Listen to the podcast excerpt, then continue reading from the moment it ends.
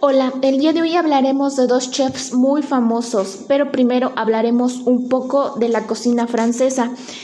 Se sabe que los franceses ayudaron a ver un mejor análisis sobre la comida, al igual que la manipulación de alimentos para realizar ah, mermeladas y gracias a esto llegó la aceptación del chocolate, que hasta nuestros días a algunas personas nos encanta.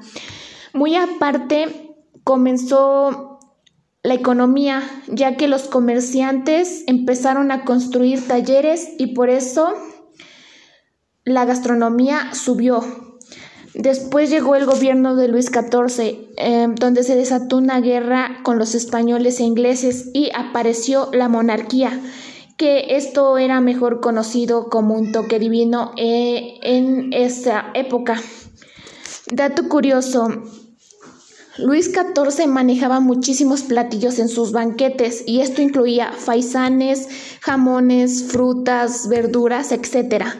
Los comensales empezaron a comer en su habitación, que era ya un gran avance mm, porque muchísimo antes comían con las manos y tenían, bueno, se sabe que tenían un perro acompañante y lo que hacía este era pues las personas bajaban la mano y el perro comenzaba a lamerles hasta dejarlas completamente limpias. Eh, eso era un poco extraño, pero pues sí, en esa época se acostumbraba a hacer eso. Clun fue un cocinero muy importante de la cocina árabe y española. Un dato muy, muy importante fue que en esa época nació el primer recetario de Barem. Pero bueno, lo más importante de lo que hablaremos en este podcast fue un primer cocinero que fue Antoine Carême.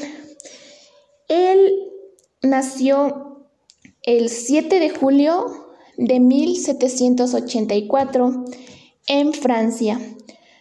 Él fue una persona muy inteligente, constante, se sabe que fue el padre de la cocina francesa, ah, pero mucho antes de eso su vida no fue nada fácil porque fue abandonado por su padre cuando solo tenía 10 años de edad, porque se sabe que en esa época las familias tenían de 16 hasta 25 hijos y su padre recurrió a hacer eso porque ya no podía, pues sí, alimentarlos o bien que vivieran con él.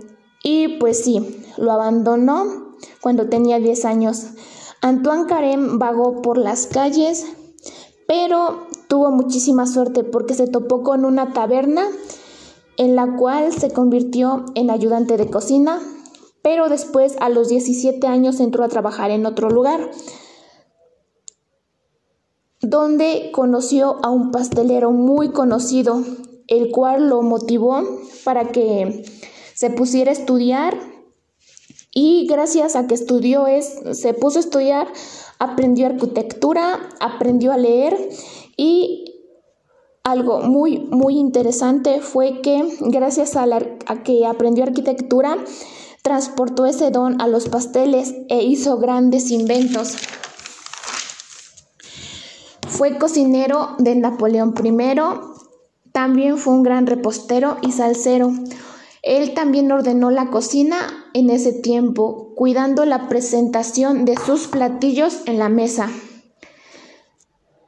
Fue conocido como el rey de los cocineros. Escribió varios libros y murió a la edad de 50 años en París. Nos dejó tres lecciones muy importantes. La primera fue, supera los obstáculos y no tengas excusas. La segunda, aprende a vender y a comunicarte. Y la tercera fue, fomenta tu creatividad e innovate constantemente. El segundo chef muy importante fue Augusto Escofer, el cual nació el 28 de octubre de 1846 se hizo cocinero del ejército en 1978 y abrió su propio restaurante. se casó con Delphine David en Monte Carlo y ahí mismo conoció a César Rich, se asociaron y gracias a eso tuvieron varios hoteles de renombre. Em, también se sabe que él convirtió, o mejor dicho, creó normas en la cocina, ya que simplificó e hizo más sencillas las estructuras de la cocina. Cambió paradigmas, desarrolló nuevas formas de manipulación y algo muy, muy importante, desarrolló, o mejor dicho, promovió un uniforme blanco e impecable. Lo más importante para él era la puntualidad y la buena convivencia entre compañeros de trabajo. Enseñó a más de 2.000 aprendices. Su compromiso era con la cocina era increíble, ya que no fumaba y no consumía alcohol porque decía que eso dañaba las papilas gustativas. Lamentablemente murió a los 89 años, pero nos dejó lecciones increíbles que fueron atrévete a innovar, sé disciplinado y siempre comprométete. Gracias.